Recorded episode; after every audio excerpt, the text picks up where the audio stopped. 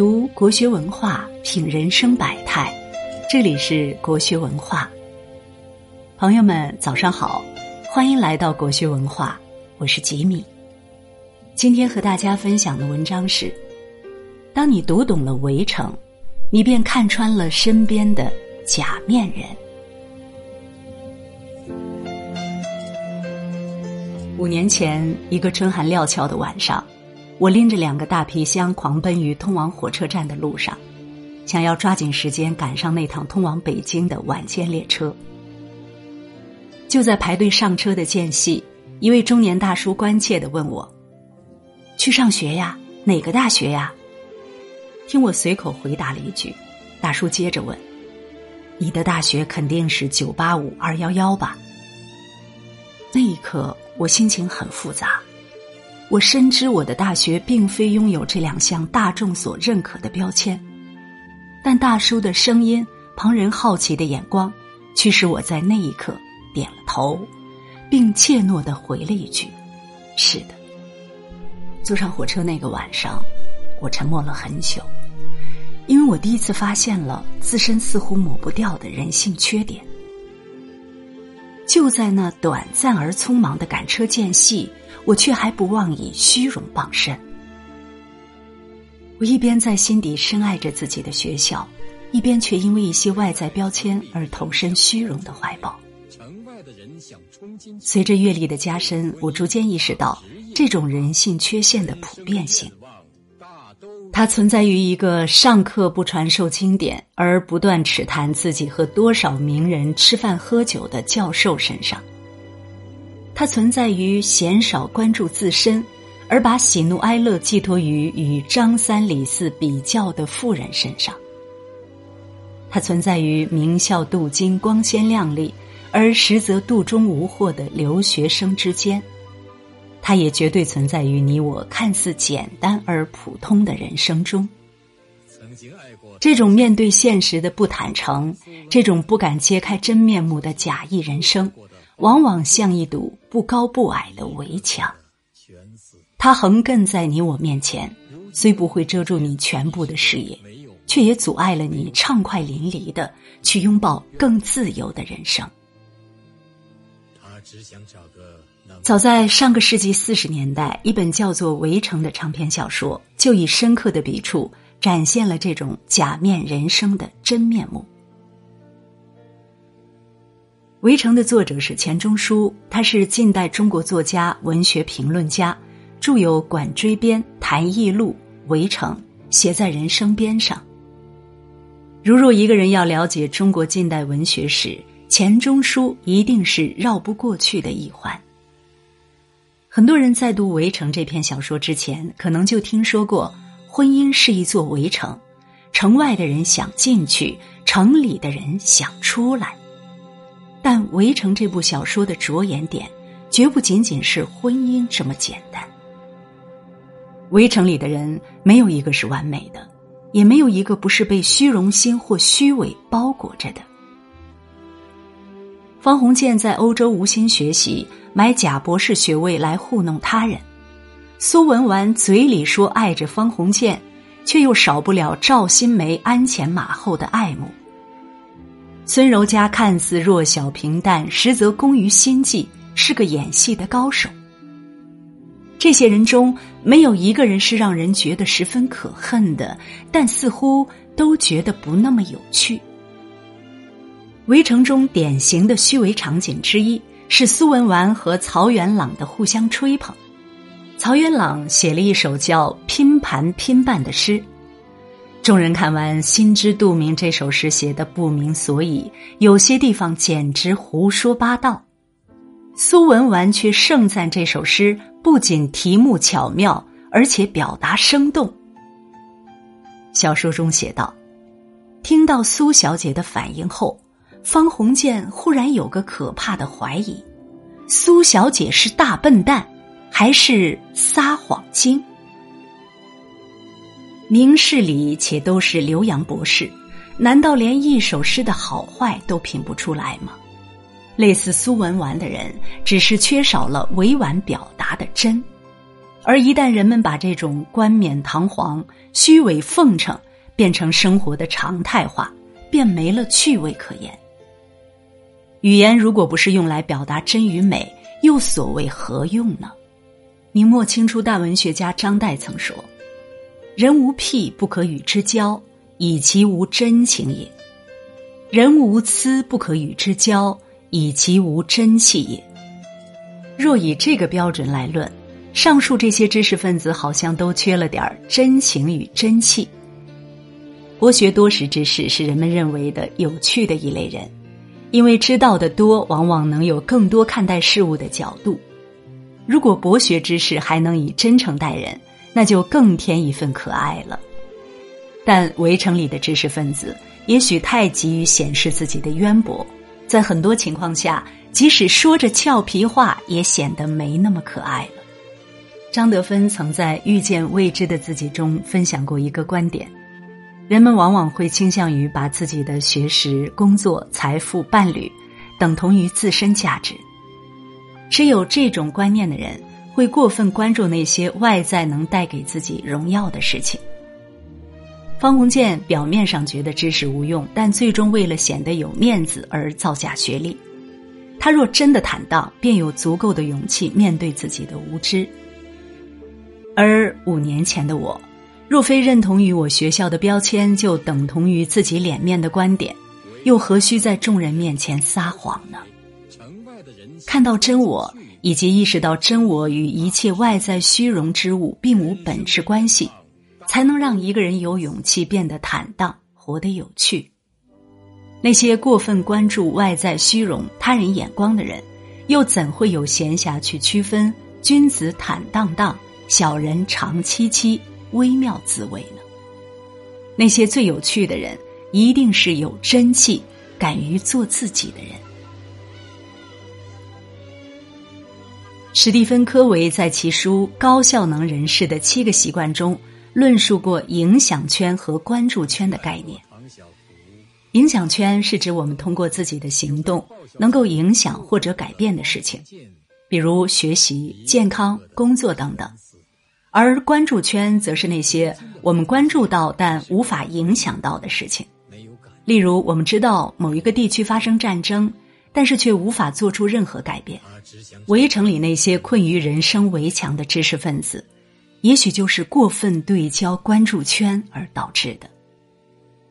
最典型的例子就是方鸿渐的工作际遇，他留学文凭造假，本就心中有愧，而后回国也都是依靠个人关系。才勉强找到三份温水煮青蛙般的工作。第一次工作是方鸿渐的前岳父周经理帮忙打点的。第二份工作靠昔日假情敌赵新梅举荐到三闾大学当教授，结果因为文凭造假之事，勉强混了个副教授。第三份工作仍旧是依托赵新梅到报社混口饭吃。也许当时社会大背景混乱，一定程度上影响了方鸿渐的际遇。然而仔细分析就会发现，方鸿渐自身的态度才是造成其事业不得志的罪魁祸首。方鸿渐无疑是幸运的，他本出身于一个南方士绅家庭，而后又得人资助去欧洲深造，有这样天时地利人和的好机会，但他却四年中倒换了三个学校。伦敦、巴黎、柏林，随便听了几门课，兴趣颇广，心得全无，生活尤其懒散。这样的人生态度，揭示了他后面假造文凭的根源。不够使劲，就够不着那些光鲜亮丽的东西。回国后，方鸿渐先是在银行工作，然而还未等他上心工作，就已经被突如其来的爱情忙乱了阵脚，工作自然是敷衍的。而后蒙幸得到赵新梅举荐到三闾大学教书，一路上经历颠簸困顿，赵新梅一语道破了方鸿渐的本质：你不讨厌，可是全无用处。结果到了大学，方鸿渐并无一洗前耻的念头，以为得了个副教授已经是不能再好了。得知自己要教授的是一门可有可无的伦理学课程，他对自己说：“自己大不了是个副教授。”犯不着太卖力气的。正是这种可有可无、敷衍了事的态度，加上方鸿渐人际关系经营不善，导致第二年他丢掉了工作，成为了学校的笑柄。看似在每一份际遇中，方鸿渐都有一个敷衍的借口：大环境不好，找不到工作，在前岳父银行里只能打杂，没什么出息；在三律大学顶多是个副教授，太卖力气就输了。他总是把每次际遇的原因归向外界，认为环境的不可抗力才导致了他的境遇。但如果方鸿渐是一个更关注自己影响圈的人，他也许就会有截然不同的人生。在欧洲用心求学，取得货真价实的博士学位；在银行认真工作，多学习不同领域的知识。即使是个副教授，仍专心教学，搞好人际关系，来年也许有更好的机会。然而，这个更聚焦于关注圈不得志的方鸿渐，错失了太多逃出围城的生路。围城借楚慎民之口道出了一些人婚姻的本质。婚姻仿佛惊栖的鸟笼，笼子外面的鸟想住进去，笼内的鸟想飞出来，所以结而离，离而结，没有了局。之所以我会认为这是一些人而非所有人婚姻的本质，是因为陷入婚姻围城的当事人，在结婚之前很可能是像方鸿渐。苏文纨一般盲目的，方鸿渐的爱情就好似一只被关在笼子里很久的小野兽冲出去胡乱觅食。方鸿渐之前有一段订婚的历史，然而他对那位周家小姐知之甚少，也并不真心喜欢对方。周家小姐英年早逝，反而解了方鸿渐压抑已久的心事。此后。他就像是突然得了自由的鸟，在爱情的林里肆意飞翔。先是在轮船上与已经订婚的鲍小姐露水情缘，而后和苏文纨藕断丝连，却又不敢及时掐断。遇上了唐晓芙之后的方鸿渐，像是得到了真爱。然而好景不长，两人以一场争吵收尾。最令人不解的还是方鸿渐与孙柔嘉的结合。好似一杯放置了很久的白开水，喝着隐隐觉得不对味儿。方鸿渐与孙柔嘉因同去三旅大学就职而相识，一路并无太多交集，除了赵新梅偶尔几句玩笑话外，不见方鸿渐对孙柔嘉有过多少动心的念头。两人认知后，除偶尔见面聊天，也并未有多少交集，结果却因一次意外演戏。他俩就宣布要订婚了。这期间全无恋爱细节的描写，也无任何双方倾心细节的描述。这并非小说作者的无心遗漏，而是告诉我们这段情缘本就结合的莫名其妙。方鸿渐也好，孙柔嘉也罢，都是爱情里盲目的观众。方鸿渐情场失意，对孙柔嘉并未见得有多少感情。孙柔嘉也未必有多爱方鸿渐，只不过乱世相遇，借个名头各自取暖罢了。他们在无甚爱情基础的情况下订婚，又仓促在香港结婚，回上海后各自不满对方家庭，结婚后的高频争吵，以致最后的分崩离析，便是再自然不过的事情了。若把爱情当作逛菜市场。由于时间不够，抓到什么就买什么，那就莫怪最后吃到的不是你爱的那道菜。所以，爱情里的盲目和随意将就，往往是陷入婚姻牢笼的开始。当我们看到《围城》中的方鸿渐、苏文纨、孙柔嘉、赵新梅、李梅婷，而觉得他们简直荒谬可笑的时候，别忘了检视那个正在批判他们的自己。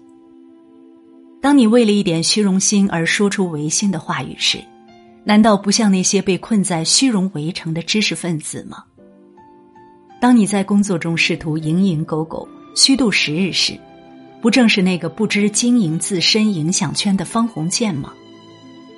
当你不再追求爱情而试图将就某人时，不就是方鸿渐、苏文纨的典型写照吗？人们往往身在围城而不知，一不小心，你我也就成了围城笔下那些可笑又可怜的小人物。文学的力量之一在于批判他人时，读者能看到自己。当我们剖析了那些身处围城而无法自拔的原因后，希望你我都能以此自戒，试着做一个真而有趣的人，努力去做那些能改变境遇的事情，用真心与耐心去等待一份好的爱情。点个再看，人生的围城有很多。但愿我们都有足够的智慧与胆识，去跨越围城，走向更自由美好的世界。好了，今天为你分享的文章就到这里了，感谢大家的守候。如果你喜欢国学文化的文章，请记得在文末点一个再看，也欢迎您留言并转发。